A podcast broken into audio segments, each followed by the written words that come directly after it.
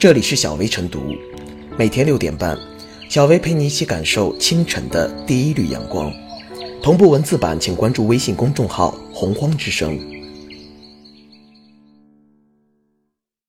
本期导言：十多年前，我大姐和二哥结婚办酒就花了一万元左右，这次我办，花的钱还没到一万。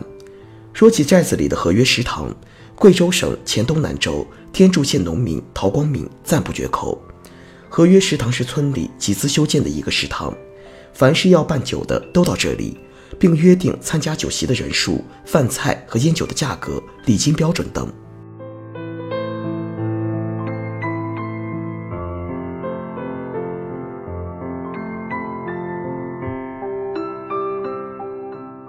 合约食堂，重塑人情消费的公共规则。十多年前的购买力和现在的购买力具有鲜明差异，却能同样用一万元举办结婚酒席，看似不可思议的事成为了生动的现实。究其原因，这是因为贵州省黔东南州天柱县人情来往的公共规则得到重塑，村民们在举办酒席仪式上有了大家都认同与遵循的价值体系与规范系统，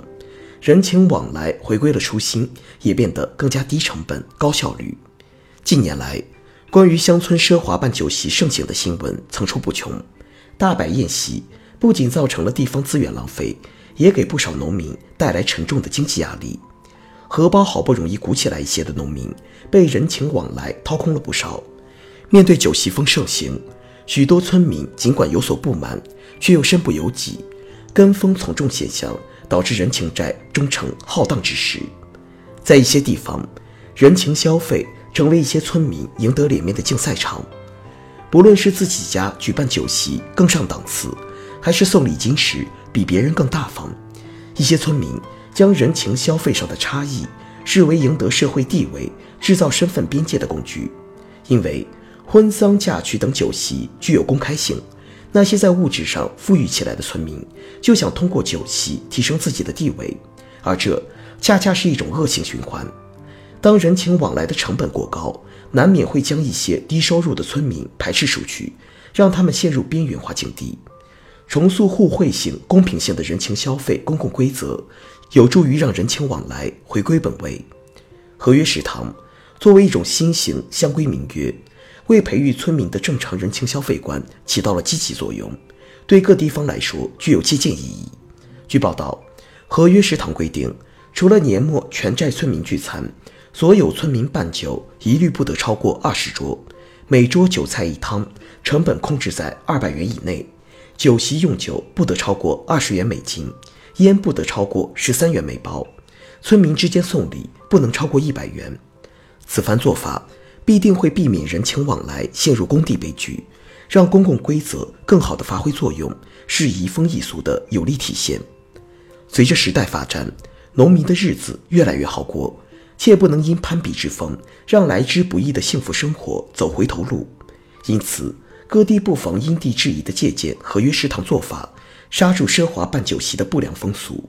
通过培育新民风，让农民减负，助力乡村振兴战略的实施。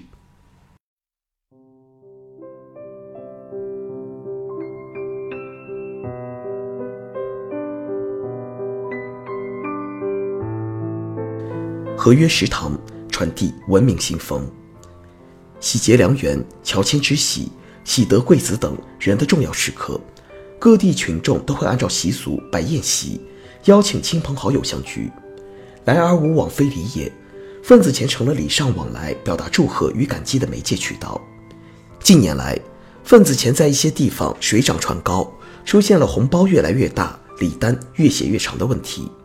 华中师范大学农村研究院最近一份研究报告显示，二零一六年中国农村家庭人情平均支出为五千二百九十七点四七元，占家庭总支出的百分之十六点一六，仅比饮食支出少一千余元。人情人情，人之常情，人在情感的驱动下互相往来，体现温暖，无可厚非。但如果人情超越了习俗所赋予的温情，成为了经济上的负担。就会成为披着羊皮的狼，啃食着一个地方的公序良俗，给人民群众带来无尽的烦恼。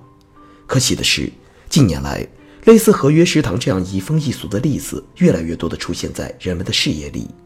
特别是合约食堂、红白理事会这样的集体性移风易俗行为，令人称赞。据天柱县委宣传部工作人员介绍，目前该县已建立合约食堂八十三个，总计承办酒席八百余场，累计为村民节约资金八百余万元，向人情债发出挑战。让所谓的面子文化回归乡野民俗，让婚丧嫁娶的聚会重新成为人们沟通感情、重视礼仪的场合，拒绝铺张浪费，简朴中透露着真情，流淌着温情。这样的份子钱价值千金。荀子《乐论》有云：“乐者，圣人之所乐也，而可以善民心，其感人深，其移风易俗，故先王导之以礼乐而民和睦。”移风易俗，改变旧的风俗习惯，特别是红白事的新式简办，反对索要彩礼、大操大办，提倡勤俭节约，传递新风，是新时期社会文明建设的必然要求，也是社会进步的必然要求。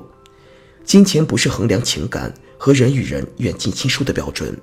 打破人们身上背负的人情债枷锁，人与人之间的沟通才会更加和谐。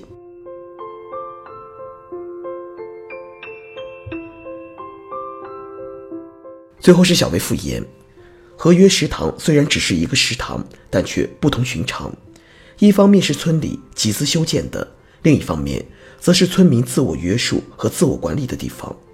从这个意义上说，合约食堂将村民从繁重的攀比之中解放了出来。这种基层自发的活动，不仅没有对民风民俗进行粗暴干预，而是创造条件，对良好的村风民风进行引导。是基层自治的成功范本，移风易俗的好样板。